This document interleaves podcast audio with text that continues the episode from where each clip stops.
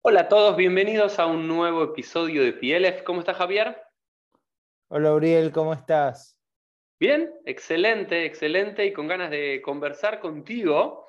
Invitamos aquí al periodista que ahora nos va a poder contar un poquito más quién es él, eh, Javier Sinay, periodista y también eh, escritor, eh, de un libro que salió un par de, hace un par de años, del cual vamos a hablar en este episodio como excusa para hablar un poquito más del el proceso de colonización judía a la Argentina de finales del siglo XIX y especialmente esas colonias agrícolas y en particular vamos a hablar de Moisésville, Moisésville y de algunos asesinatos que ocurrieron ahí que son motivo del libro que Javier escribió. ¿Cómo lo resumí, Javier? Bueno, es difícil de resumir porque eh, hay una historia dentro de otra y hay una pregunta que conduce a otra y así hasta largamente. Pero básicamente te cuento, este es el, el libro que acaba de salir en Estados Unidos, se llama The Murders of Moisesville o Los Crímenes de Moisesville en español. Y te cuento cómo me metí yo en esta historia, que fue porque mi bisabuelo, que fue un periodista nacido en 1877 y muerto en 1958, llamado Miguel Lacón Sinai, eh, migró desde la actual Belarus, desde la ciudad de Grodno, a Moisésville, que era en 1894, en el año que llegó, era una de las colonias del barón de Hirsch, que fue un sistema de, o sea, el barón de Hirsch fue un filántropo que creó un sistema de colonias agrícolas para judíos acá en la Argentina, y Moisésville fue la primera. Eh, a la vez, cuando llegó mi familia, había muy, o sea, la, administración estatal estaba muy, muy floja. El, Estado estaba avanzando sobre el territorio, es decir, la administración del Estado argentino estaba yendo más al norte, al oeste y al sur, o sea, el país estaba definido en los mapas, pero no en el territorio, entonces por eso estaban avanzando. Y a medida que avanzaban, los territorios quedaban, paradójicamente, quedaban eh, sin ningún control estatal. O sea, el tema era mover la frontera al norte y avanzar cada vez más lejos, pero todo territorio ganado quedaba medio como lejano oeste, como Wild West.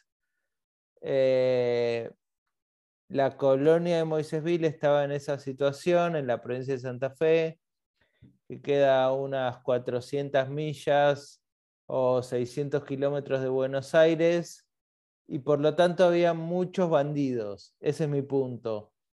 Había muchas colonias, no solo de judíos, sino de franceses, suizos, alemanes, italianos, etc.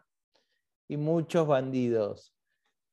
Que los bandidos em, eran gauchos, eran criollos. ¿Y por qué estos gauchos se habían convertido en bandidos? Bueno, porque en este modelo de ganar tierra, avanzar y crear eh, colonización, eh, era un modelo de modernización del campo, del sistema agropecuario, y por lo tanto los gauchos que estaban más acostumbrados a un modelo postcolonial, o sea, postcolonia española, un modelo bastante arcaico, que era que les daba libertad, que ellos vivían como seminómades, ahora se veían forzados a entrar como empleados, digamos, entre comillas, en estancias o en colonias y eh, ser como peones de estancia, ¿no? Ser como lo que conocemos hoy. Y no les gustaba mucho la idea. Claro, los que no querían eh, adaptarse a, ese nuevo modelo agroeconómico se convertían en marginales, en bandidos, y entraban en las colonias, robaban y mataban. Bueno, esa era un poco la situación. Mi familia llega a Moisésville y se va después. Mi familia está unos pocos años ahí, después se va.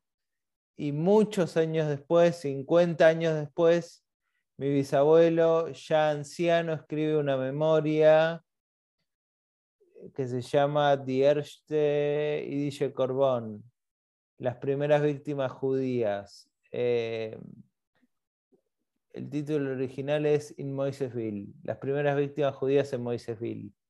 Lo publica en Yiddish en 1947 en los anuarios del IWO. El IWO es un instituto de cultura Yiddish que tiene una sede en New York, una en Buenos Aires y tuvo una sede en Vilna que arrasaron los nazis, no existe más. Eh, y ese artículo, publicado en 1947 en Yiddish, es traducido al español en 2009 y mi papá, mi padre me lo envía y me dice, mira, este artículo te va a interesar y aparte, aparte de todo lo que cuenta, lo escribió tu bisabuelo. Para ese momento yo estaba trabajando como periodista de noticias policiales y policiales le decimos en Argentina, en otros lugares se dice de sucesos, pero bueno, es como de crimen y justicia. Y me interesó mucho este raconto de 22 crímenes que había hecho mi bisabuelo recordando 22 crímenes de colonos judíos ocurridos en Moisésville entre 1889 y 1906. Entonces dije, eh, me pareció interesante no solo el tema en general, sino que lo hubiera contado, narrado o contado un ancestro mío, porque porque bueno, tenía como un link muy fuerte a nivel personal. Eh, yo no sabía nada de mi bisabuelo, entonces era muy atractivo para mí y me metí a investigar eso. Javier, ya, está eh, este, este, pequeño resumen, ¿no? Yo creo que nos resumiste todo lo que vamos a hablar los próximos 40 minutos o algo así en apenas unos instantes, pero ya de por sí es apasionante como un joven, judío, periodista argentino, en el momento del siglo XXI redescubre un testimonio de su bisabuelo escrito en yiddish, ya traducido otro texto, y se decide en un proyecto de investigación a escribir un libro al respecto de una colonia judía de hace 140 años aquí en la Argentina, ¿no? Como toda esta idea de el legado judío, la escritura, la memoria, la reapropiación también como periodista, siguiendo de alguna forma los caminos de tu abuelo que te retrotraen a la Moisésville que él se supo ir. Así que ya de, por sí hay una historia dentro de la propia historia que estás narrando. Más allá del asesinato de estos colonos, ya la forma en la cual vos llegaste a este tema, ya de por sí para un libro en sí. Dicho como lo decís vos, tiene muchos elementos de la cultura judaica o judía, que es como esto de la búsqueda de las raíces, eh, conocer a los ancestros, preguntarse por qué estamos acá, quiénes somos, de dónde venimos, a dónde vamos. Pero en ese momento, cuando empecé con esto, yo tenía 28 años, ahora tengo 41, y te digo que yo no sabía, como te digo, casi nada de mi bisabuelo, no sabía nada del padre de mi bisabuelo, que había sido un rabino, que fue el jefe de la familia que, que emigró a la Argentina. Eh, sí había sido, en una familia, había sido criado en una familia judía de los dos lados, del lado de padre y madre, pero no habíamos tenido mucha tradición judía más que comer gefilte fish en Pesach o en Rosh y juntarnos con la abuela, ¿no? Entonces, este libro fue, es un poco también la crónica, como, lo dijo Alan Astro, que es un, profe de Yiddish de Estados Unidos, eh, es la crónica de una rejudaización, ¿viste? Gracias a este libro es como que recuperé, como la palabra en realidad es, medio en inglés que sería como reclaim, ¿no? Es como que reclamé o recuperé mi judeidad. Y después, claro, hay que elegir qué tipo de judío sos, porque hay muchos tipos de judíos, pero hay una, hasta ese momento yo decía, sí, soy judío, pero no tanto. O, soy judío, pero, pero no sé nada sobre, casi nada sobre judaísmo. Eh, eso es interesante, ¿no, Javier? te, quiero decir algo, algo que te va a divertir y cierro, que lo dice una rabina mm, francesa, Delfina Roulier, que acabo de leer un libro de ella que dice, decir soy judío pero no tanto es lo más judío que hay, así que no te hagas tanto lo interesante. Entonces, bueno, de ahí partimos, de ahí partí yo. Y creo, creo que es interesante. Y, ahora sí ya vamos para lo que nos están viendo y escuchando en este episodio de PLF. Ahora sí ya nos vamos a meter más en lo cronológico y vamos a indagar un poco, pero me pareció interesante. Eh, por supuesto, lo que hacemos acá en PLF es conversar, ¿no? Son conversación como de dos amigos o quizás desconocidos que se encuentran en un bar y empiezan a charlar, pero algunos cuantos cientos o miles nos escuchan y nos ven. Y creo que es interesante esto que planteas esto reclaim, reclamar para vos la tradición judía y esto de judío a medias o no tanto y demás, porque muchos judíos que descienden o de padre judío, de madre judío, de ambos lados judíos, pero que no lo practican, no lo viven, no, lo, no es parte de su día a día, no existe en la tradición judía o en el hablar de ascendencia judía, ¿no? Por ejemplo, nosotros tenemos muchos, imagino, amigos o conocidos españoles o italianos que quizás no hablan italiano o no hablan gallego y demás, y no conocen nada de la cultura italiana y demás, dicen, sí, soy de ascendencia italiana, y nada más. ¿no? Claro. Pero no hay mucho de los judíos que digan, sí, mira, la verdad, mis papás, mis abuelos son judíos, yo tengo ascendencia judía, pero nada más. Siempre hay como eh, esta búsqueda, ¿no? O este judío media, o algo en la búsqueda. Pero si te parece, Javier, luego de este resumen, vayamos al libro y a la historia. Me parece que deberíamos empezar, para todos los que nos están viendo y escuchando, quizás como argentinos, conocemos un poco más todo este proceso de colonización judía en la Argentina, pero es un proceso casi único en el mundo, ¿no es cierto? Todos sabemos que desde la segunda mitad del siglo XX hay un proceso de grandes eh, benefactores europeos, por sobre todo, que invierten fortunas en nuevas colonias judías en la tierra de Israel. El varón de Rothschild siendo uno de los más conocidos, pero también hubo otros varones, como en este caso que vamos a hablar un poco del varón de Hirsch, quizás nos pueda contar, que apostaban a otro tipo de colonización, no en la tierra de Israel, sino en el Nuevo Mundo, especialmente en la Argentina y en Canadá. Entonces, contanos un poquito para los que no conocemos nada, ¿de qué se trata este proceso de colonización judía en la Argentina? ¿Cómo se financia? ¿Quiénes vienen? qué se les da, para entender un poco, para después ir llegando de a poquito a Moisesville. Bueno, mira, es súper interesante lo que decís. El varón de Hirsch, que es el que eh, armó todo este movimiento que va del imperio zarista a América, a las Américas, digamos, era contemporáneo del varón de Rothschild. El varón de Rothschild quería o sea, la gran cantidad, había una gran cantidad, había millones de judíos pobres en el imperio zarista, ¿no? en, la zona de asentamiento que iba de Lituania y Bielorrusia, Ucrania y, los Balcanes. Entonces, toda esa gente vivía en pésimas condiciones y el varón de Rothschild los ayudó a migrar a la tierra de Israel. Pero a la vez el imperio zarista estaba en tensión con el imperio otomano, que era el que eh, reinaba, digamos, sobre Jerusalén y sobre la tierra de Israel.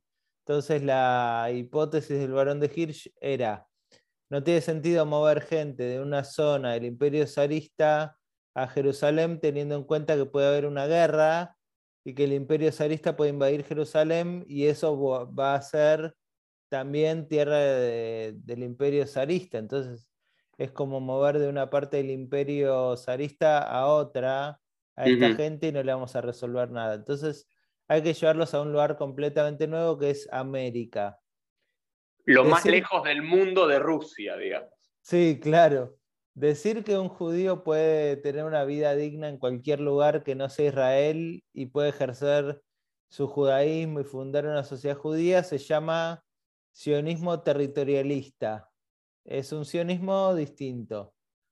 Y es el sionismo americanista, digamos, ¿no? Es el que impulsó las comunidades de Norteamérica y de Sudamérica. A la vez, en ese momento, Estados Unidos, que era como el gran lugar, estamos hablando de la década de 1880 y 1990, perdón, en 1890, era el, o sea, Estados Unidos ya estaba desarrollado y era el gran lugar a donde querían ir, pero había recibido tanta migración que estaba un poquito cerrado, un poquito reacio a recibir más migrantes. Y Argentina venía de esta modernización en su sistema agrícola que te dije, y necesitaba gente para meter en el campo porque era un país, digámoslo, era un país vacío, seguimos siendo un país con poca población y gran territorio. En ese momento había mucha menos población y el gobierno argentino fomentaba mucho la inmigración de europeos, con esta idea de los liberales como Sarmiento, Avellaneda y Roca, de que los europeos iban a traer, iban a civilizar el territorio. Es una idea que hoy nos puede sonar un poco ridícula, pero bueno, es la idea que fundó a los países de inmigración como Canadá, Estados Unidos, Argentina. Entonces, el varón de Hirsch era un millonario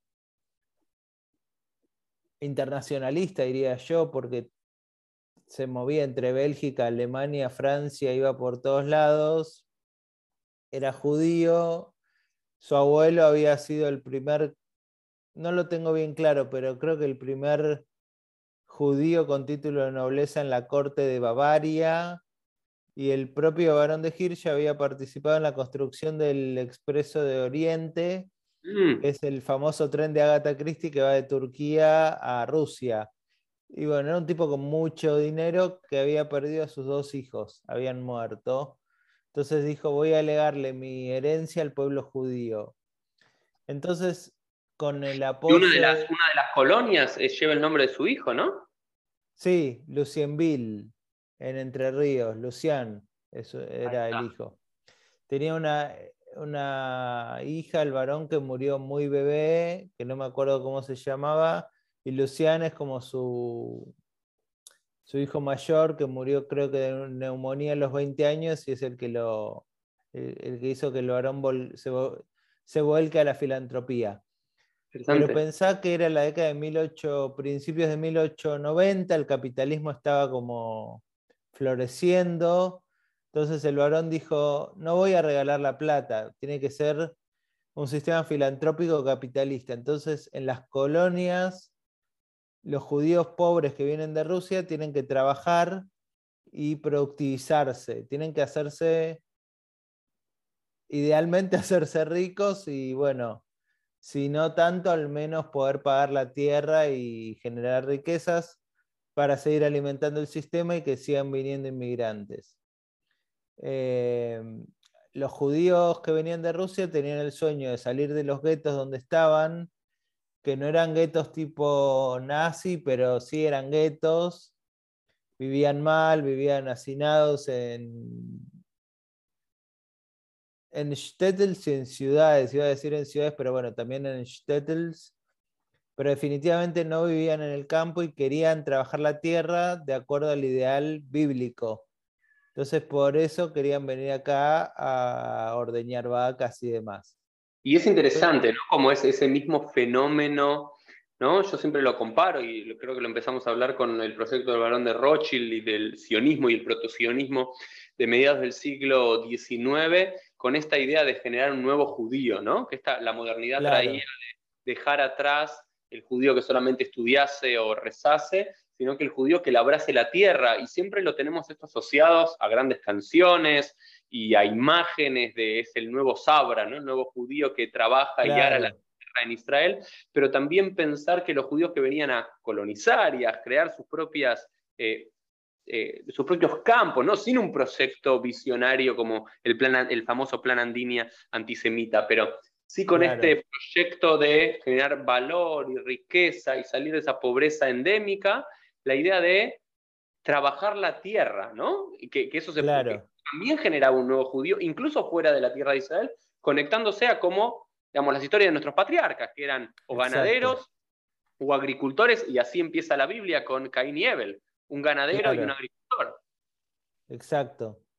Eh, nunca lo había pensado. Pero tengo una pregunta. Lo del varón de Hirsch, yo siempre, ¿no? Por ignorancia, no tenía que ver con un no sionismo de él, no mandarlo. No, el plan de él era, geopolítico en realidad. Eso es lo que para mí es súper interesante, que es una ecuación geopolítica que dice, si los rusos invaden Jerusalén, no tiene sentido mover gente a Jerusalén. Entonces mandémosla al otro lado del Atlántico. ¿Y con quién habla para mandarlos a Argentina? Bueno, ¿Cómo compra las tierras? Eso es muy importante. Hay un médico, decimos rumano, en ese momento era, no sé si imperio austrohúngaro, supongo, pero bueno, un médico judío burgués que se llama Wilhelm Loventhal, que estaba haciendo un trabajo para el gobierno argentino acá, eh, en las provincias de acá, un trabajo de salud pública, de registrar cómo se vivía en, estas colonias que estaban empezando a surgir. Y el tipo sabía Yiddish y pasó por Moisesville antes, o sea, Moisesville en realidad es la única colonia fundada por colonos judíos independientes antes del barón de Hirsch. Y después el barón de, claro, dos años después el barón de Hirsch le, le ofrece su mano y su dinero, digamos fue gracias a Loventhal que los vio, entendió el Yiddish y le dijeron estamos muertos de hambre porque habían sido víctimas de una estafa, no, no tenían o sea, Para, entender, esto para los que no sabemos, vayamos a este punto que me parece importante. Si bien el barón de Hirsch es el padre de las colonias judías en la Argentina y un poco en Canadá, Moisesville, Moisesville, fue fundada en qué año? 18... Independiente. Un par de judíos que vinieron de Rusia Compraron tierra en Santa Fe. Claro. aldea. Claro.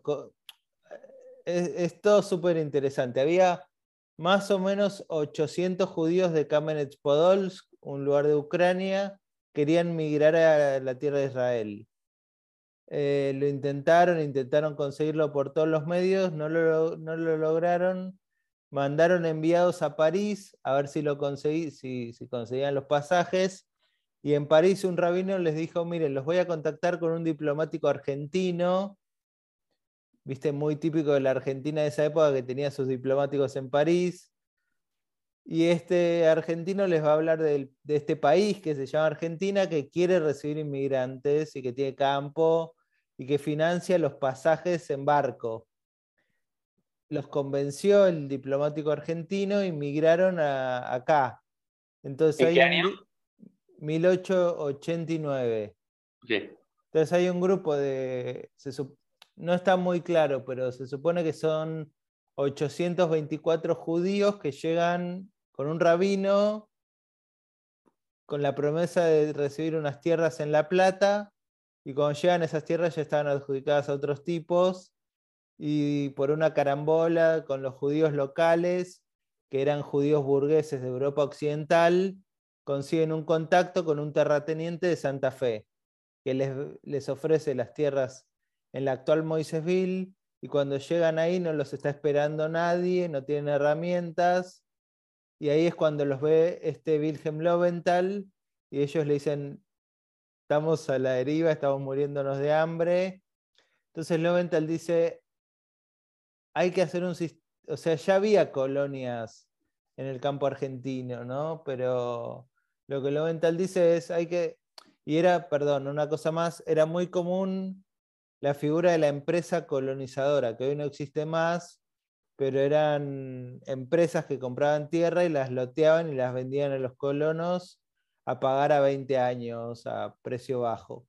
Esto es importante lo que decís, Javier, porque siempre hablamos de la experiencia judía de las colonias como algo único, pero hay que remarcar que no es único, que el modelo de colonizador, de traer gente de diferentes pueblos o aldeas o regiones de Europa donde tenían una lengua en común y una cultura común a un cierto lugar a trabajar la tierra y a pagar esa tierra al dueño en X cantidad de años.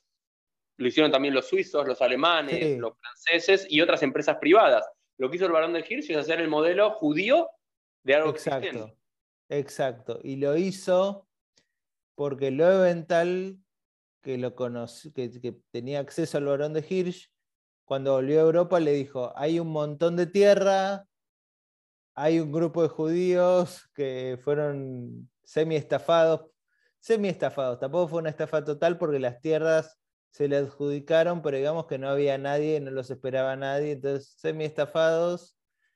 Y Leventhal le dijo, hay que ayudar a esta gente y tenemos la oportunidad de comprar tierras muy baratas y llevar más gente. Eso fue dos años después, en 1891 empieza la colonización fuerte de la Jewish Colonization Association del Barón de Hirsch, que se enfocó principalmente en Entre Ríos. Moisésville está en Santa Fe. Pero la primera colonia está en la provincia de Buenos Aires y es Colonia Mauricio, la primera del Barón de Hirsch. Y todas estas, eh, en total, ¿cuántas colonias hubo? ¿Tenemos algún número? Más o menos. Sabes que en mi libro lo puse, pero no lo recuerdo, pero si te digo, deben ser cerca de 18, más o menos, de las cuales, de las cuales imagínate que 11 deben estar en Entre Ríos, 2 en Santa Fe, 3 en la provincia de Buenos Aires, una en Santiago del Estero, uno o dos en Chaco y ahí. Me parece que, ese es el mapa. Alguna en Corrientes. Y eso, todas estas colonias eh, que después podemos poner el mapa y el link directo lo vamos, lo vamos a buscar, fueron fundadas entonces en la década del 90 del siglo XIX. No, las primeras sí, pero después se siguieron fundando hasta la década del 20, de 1920. Porque el sistema fue... Durante 30 años, durante 30 años, un periodo de crecimiento, imagino, porque si se van fundando más, es que claro. es pongamos comillas. Exacto, el sistema fue floreciendo, al principio los inmigrantes judíos no sabían trabajar la tierra de acá, el, digamos, el, hábitat, el ecosistema argentino y después aprendieron y se convirtieron en la figura del gaucho judío, ¿no? Es como que eh, aprendieron el tema de la alfalfa, las vacas, los caballos. ¿Y qué producían? ¿Qué producían? Yo me especialicé en Moisésville. En Moisésville se producía mucha alfalfa que se vendía después en Buenos Aires, donde la, era la alfalfa que comían los caballos que tiraban los tranvías, cuando había tranvías tirados a caballo. Y después Moisésville se convirtió en una plaza importante de ganado, de venta de ganado. Y trigo y maíz también. Hoy por hoy quedan muy pocos judíos y se cosecha mucha soja. Como en todo. Como en todo buen campo argentino. Sí, La soja arrasó con todo. Así es. De hecho, hay un par de nietos de colonos o bisnietos de colonos, de, aquellos colonos eh, iniciales que todavía tienen campo y que están muy en contra de la soja. Y hay otros que siembran soja. Es un debate entre ellos. Muy bien. Y la sociedad en general, ¿no? Si hay, que producir lo que genera ingreso o hay que ser más... Eh, claro. Eh, mantener el ecosistema de alguna forma y la diversidad. Y entrando un poquito entonces a este periodo, vamos a Moisesville en particular, que también Moisesville, porque esto, si bien en un momento tenía este sentido de elevar la, condición de vida y sacar de la pobreza a estos judíos que vivieron durante cientos de años en el imperio ruso casi en la pobreza extrema. También era un, una nueva posibilidad de vida judía, ¿cierto? Con mayores libertades de alguna forma y también con esta creación que me gustaría echarles un poco qué significa el gaucho judío y también que Moisésville era el nombre Moisésville, la, la ciudad de Moshe, la ciudad de Moisés. Y era como una, era vista, y en los poetas está, ¿no? Y otros, está la idea de mi Jerusalén, mi tierra de Israel, ¿no? El libro mío de Marvels of Moisesville en Estados Unidos salió con el subtítulo de The Rise and Fall of the Jerusalem of South America. Auge y caída de la Jerusalén de Sudamérica, porque como decíamos, hacia la década del 20 y del 30 había florecido tanto Moisésville que le decían la Jerusalén de Sudamérica. Y tenía, ¿qué significaba que había florecido? Bueno, primero a nivel económico, el campo andaba muy bien. Después tenía... Argentina era el granero del mundo, Primera Guerra Mundial, abastecer a todo el mundo. Claro, claro. Después tenía eh, un teatro con 400 butacas para donde había frecuentemente obras de teatro en Yiddish. Tenía tres bibliotecas con, principalmente con libros en Yiddish. Tenía mm, el cementerio judío más antiguo de la Argentina y probablemente de Latinoamérica, salvo, imagino, en Surinam o en esas colonias holandesas debe haber... Sí, sí, del 1700 y Claro, claro. Pero aparte de eso, debe ser eh, el de Moisésville el más antiguo. Eh, tiene cruces de calles, estilo calle Barón Hirsch con calle San Martín. Esas cosas como muy argentinas y muy judías a la vez. Bueno, tenía una sociedad de una cooperativa de, agricultores, o sea, una cooperativa agropecuaria de judíos. Yo no me metí tanto en ese tema porque es muy económico, pero los judíos con sus cooperativas em, marcaron un modelo que después se replicó en varias colonias no judías de esta organización de productores. Y te hago una pregunta porque todavía todo lo que nombraste no está, que quizás es un punto interesante, no está lo que uno podría llamarlo lo religioso desde los judíos. La mayoría de los habitantes judíos ahí eran observantes o eran más judíos laicos y villistas, eh, culturales, o había, unas, imagino, había una sinagoga, por supuesto, o más de una quizás, eh, una mikve, eh, escuela para los chicos, ¿qué había? había cuatro sinagogas y hasta la década del 80 hubo una, un centro de formación de maestros. Eh, no me acuerdo cómo le decían, pero era, dependía de la AMIA, estaba ahí. Entonces los que querían ser maestros de escuela judía iban a estudiar ahí, por ejemplo, de Tucumán o de Corrientes, y después volvían a sus provincias. De esas cuatro sinagogas, em, una se llamaba Arbeter Gil, o sea, el Templo de los Trabajadores, que imagino que era como la más de izquierda. Después estaba la sinagoga Barón de Hirsch, que todavía se usa. Hay otra sinagoga que es Monumento Histórico Nacional, que está preservada impecable. Eh, hay una sinagoga que no existe más, hoy demolieron el edificio y ahí están las cuatro. Eh, había observantes, había más laicos, había de todo.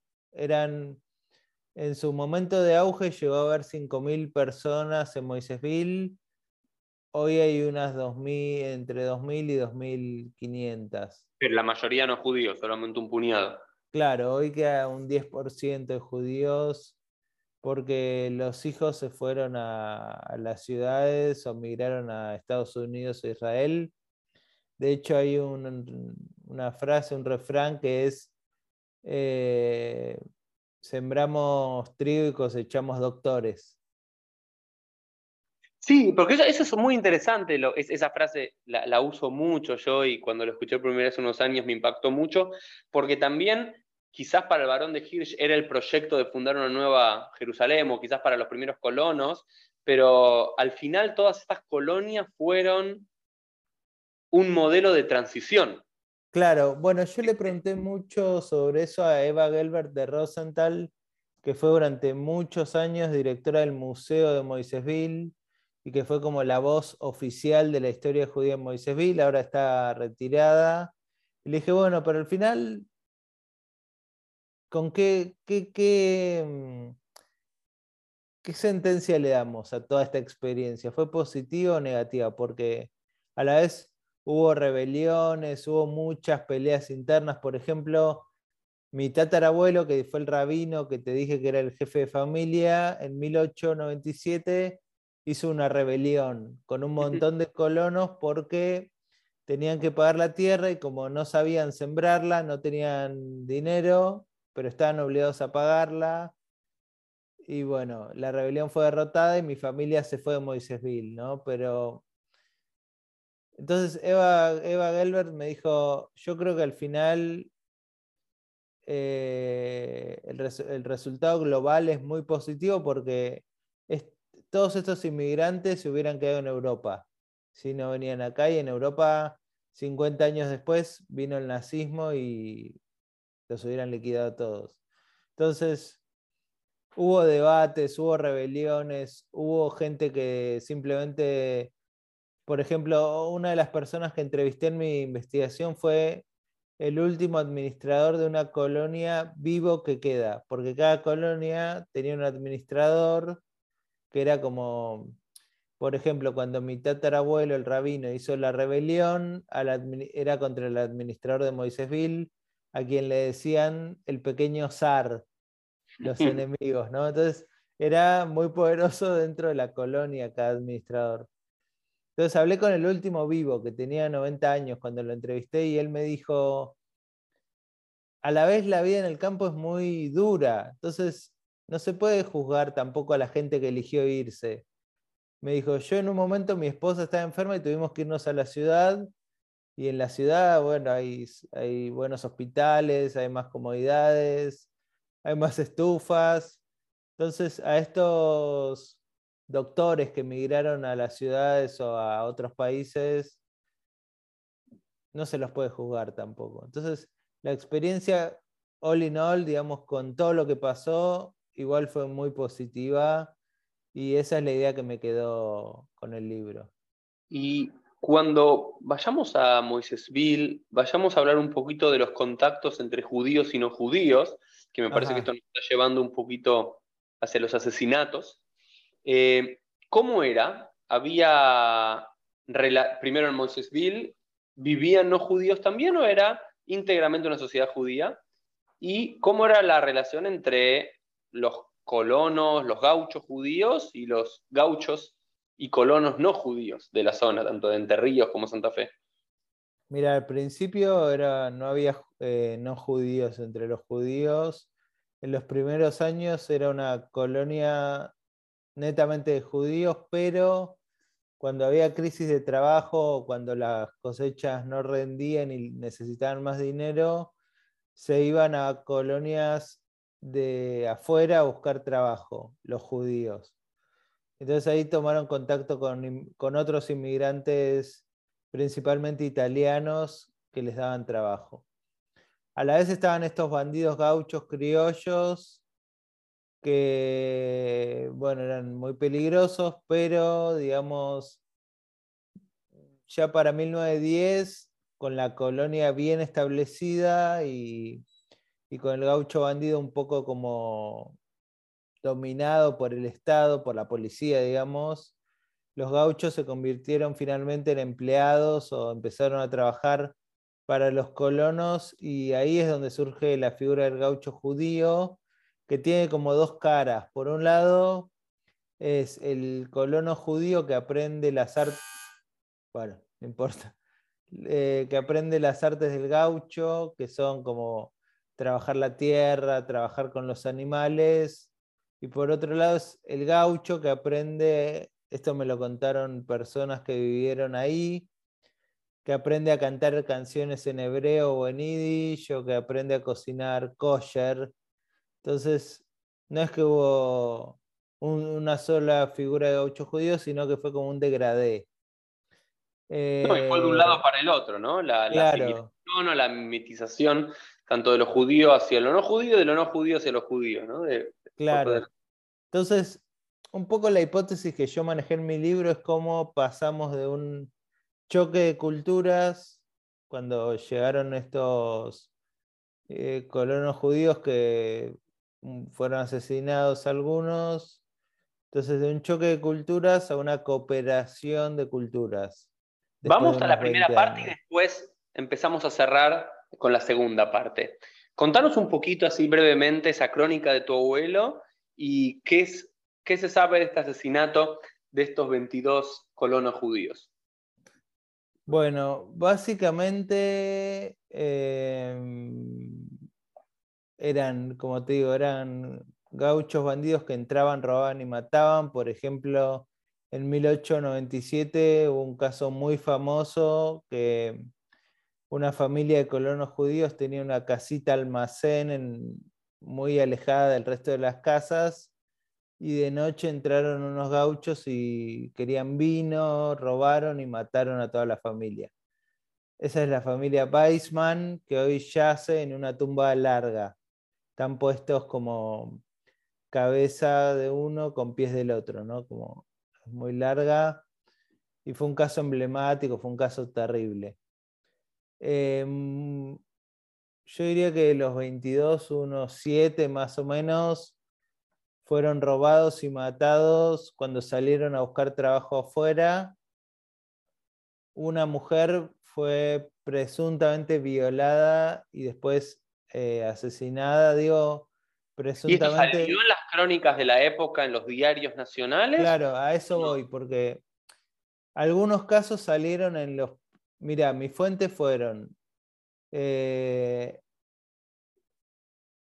un periódico judío de Buenos Aires que se llamaba Die Volksstimme, La Voz del Pueblo, de 1898. Un periódico que se llamaba La Unión, que era de las colonias de la zona, de un caso de 1892. Pero este de la mujer que digo que fue presuntamente violada y después eh, asesinada, fue un caso que salió en la prensa y en La Nación, que son diarios masivos de alcance nacional y salió durante dos meses, o sea que lo fueron siguiendo como una noticia, porque aparentemente el asesino era un policía. Fue el último caso, fue en 1906. Eh, y no sé por y qué. es donde la policía después empieza a controlar un poquito más. El Estado a hacerse presente. Claro, y no sé por qué en un momento dejan de informar y nunca supe si lo condenaron o no al tipo este.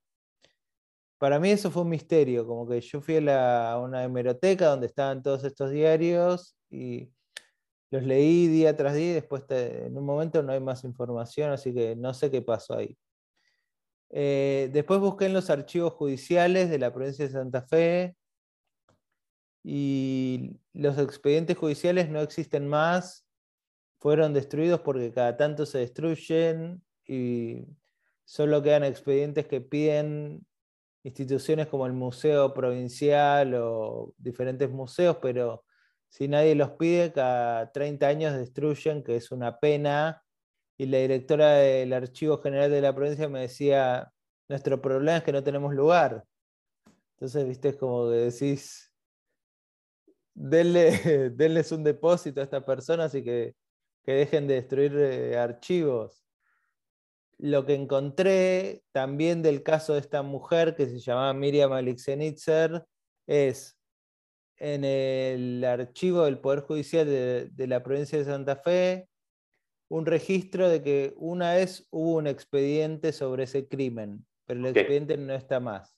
Ese fue destruido, pero hay, hay un registro que existió. Claro, sobrevivió como un índice, ¿no? Porque yo a la vez quería ver, bueno, quiénes eran estos gauchos, qué habían declarado, cómo se llamaban. Y de los 22 casos encontré tres nombres, nada más, que para mí ya fue como... De estos gauchos criollos que, que asesinaron. Claro, de los, de los asesinos. Y en general esos nombres los encontré.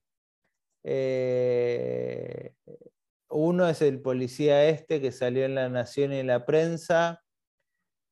Otro está en una, en una memoria de un colono judío y otro está en La Unión, que es un periódico de La Esperanza. La Esperanza no, Esperanza, que es una, un pueblo grande de una, una ciudad pequeña un pueblo grande de la provincia de Santa Fe que fue una colonia grande en esa época y tenía un periódico. Y básicamente dice que eran gauchos bandidos, borrachos, pendencieros y bueno. Sí, la, eh, imagen que muchos argentinos, en base a los cómics o a los cuentos y demás, nos criamos, ¿no? Con ese claro, gaucho, no sé, un poco Martín Fierro y, demás, ¿no? Las sí, y esos lugares claro colectivo. Y yo pensaba, si el gaucho estaba acostumbrado a faenar una vaca, no le iba a costar nada sacar el cuchillo y apuñalar a un tipo que le, dijo algo que no le gustó. Era, otro contacto con la sangre, con la violencia, eh, lamentablemente, ¿no? Pero creo que era algo mucho más... De hecho, sabes que en un momento hice una cuenta muy a mano, una cuenta almacenero, digamos, que porque encontré las estadísticas de cuántos crímenes había habido en el, año 1892 en la provincia de Santa Fe. Entonces dije, bueno, a ver la tasa de homicidios, ¿no? Que hoy la provincia de Santa Fe con Rosario, que es un punto conflictivo con el narcotráfico, se habla mucho. Sinaloa, nuestra Sinaloa. Claro. Entonces comparé la tasa de homicidios actual con la tasa de homicidios de ese momento, porque tenía la cantidad de homicidios y la población. Digo, una cuenta sin ningún valor científico, ¿no? Almacenero, me gustó, me gustó. y me dio que era tres veces más violenta la provincia en ese momento wow. que ahora.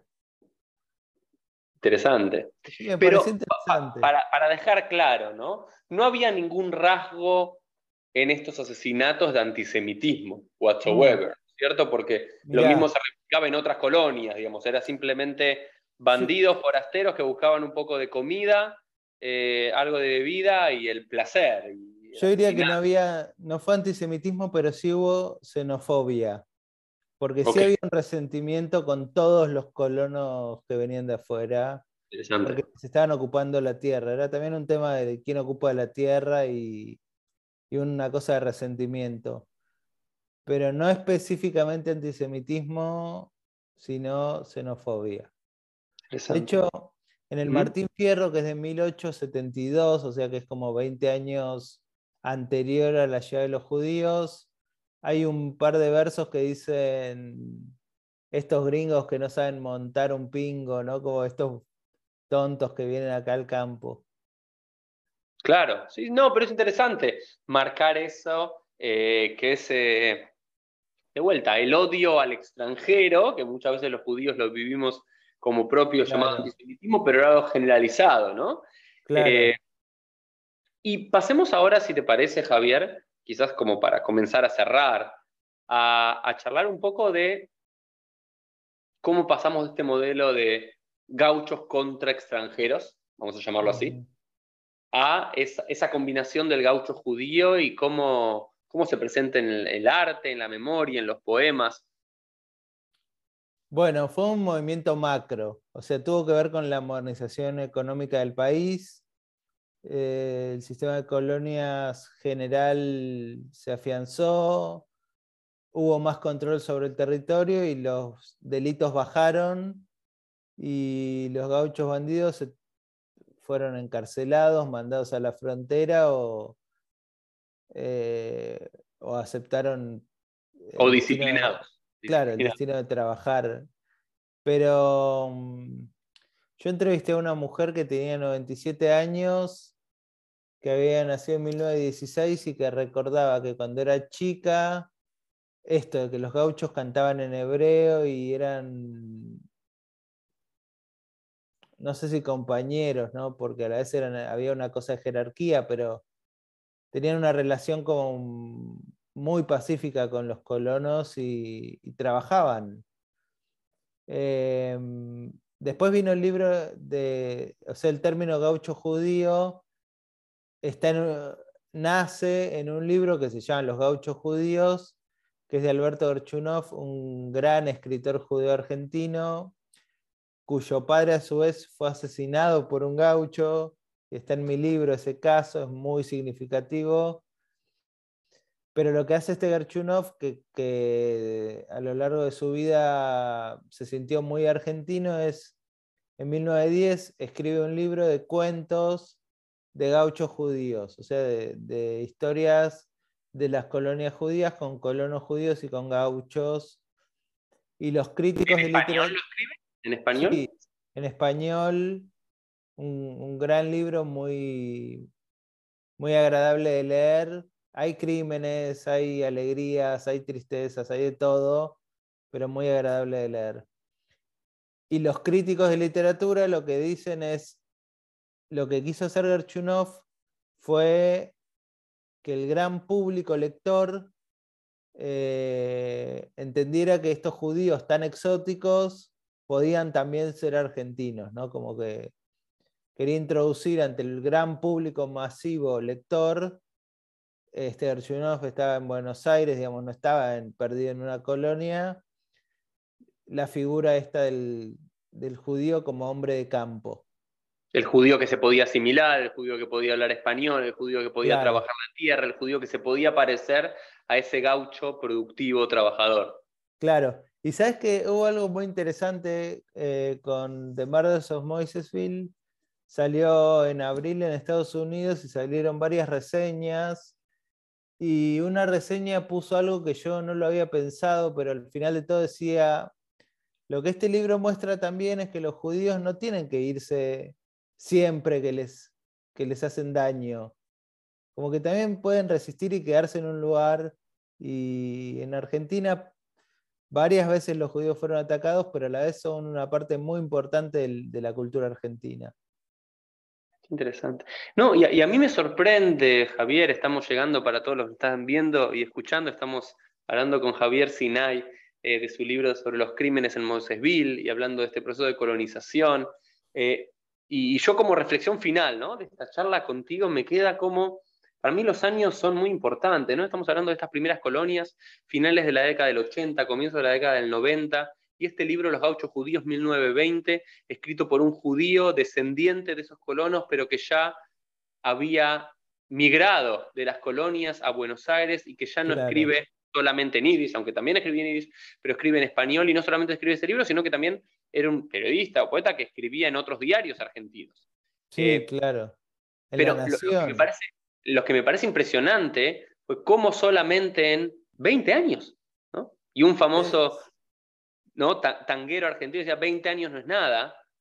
Eso es increíble. ¿cómo? Pero es en números, ¿no? me parece como reflexión para todos los que nos están viendo y escuchando, pensar cómo en 20 años, quizás el abuelo, el padre o el abuelo de este Alberto Quechunov había llegado de algún pueblo recóndito de Rusia había sido quizás engañado o había llegado a alguna colonia a través del barón Hirsch, no sabiendo nunca levantar una pala y sembrar la alfalfa ni trabajar con una vaca, y en 20 años después, su descendiente ya es, ya se siente argentino. se sabe expresar como argentino, escribe en español y habla sobre esta mimetización de lo judío y lo argentino en 20 años, eh, ¿no? No, es en 20 años que los tiempos, ahora sí, 20 años para otros 20 años, ¿no? En estos tiempos que, donde todo cambia, ¿no? Y este celular, quizás que es muy nuevo, en tres años ya es antiquísimo, no era tan así hace 130, 140 años. Y aún así, en 20 años, ¿cómo puede haber este proceso de... Y ahí sí podemos ver, un proceso de asimilación positiva, ¿no? En esto que recordabas. Claro. No, esa es como mi reflexión final a través de todo lo que me enseñaste. Pero quería escucharte a ti para darte la última palabra, Javier. Sí, bueno, no sé cuál es mi última palabra, por ahí no haya sido dicha todavía la última palabra sobre esta historia, ¿no? Pero a mí me quedó muy, eso que decís vos, me quedó muy como reflexión final después de escribir este libro, muy en la cabeza ese movimiento, ¿no? Que va de la confrontación de culturas a la cooperación de culturas. Y como decís vos, muy rápido. Y el éxito de eso obviamente es de los judíos y es de un país. Eh, entonces, la verdad que eh, cuando fui a Estados Unidos hace poco a presentar el libro, muchos me preguntaban si era difícil ser judío en Argentina, porque pareciera que el país tiene una fama de antisemitismo que yo personalmente no siento tan, tan fuerte o tan oscura viviendo acá. Para mí es un país donde se puede ser judío felizmente y tranquilamente. Hay algunas cosas, pero creo que es un gran país y, y es como mutuo, ¿no? Creo que los judíos lo han convertido en un gran país y el país los ha impulsado, ¿no? Como es un ida y vuelta. Sí. Creo que es una hermosa reflexión, ¿no? Eso del aporte de los judíos al argentino y de la Argentina como país, como proyecto de país a los judíos y esperamos que se pueda replicar en otros modelos, en otros tipos de organizaciones aquí en los años venidero. Así que, Javier, aquí desde PLF, agradecerte por tu tiempo, por la presentación de este libro. Ojalá que a todos los que nos vieron y escucharon y quieran poder leerlo en inglés o en español puedan hacerlo. Y Javier, muchas gracias y todos nos vemos en un próximo episodio. Chau, chau. Gracias, Uriel.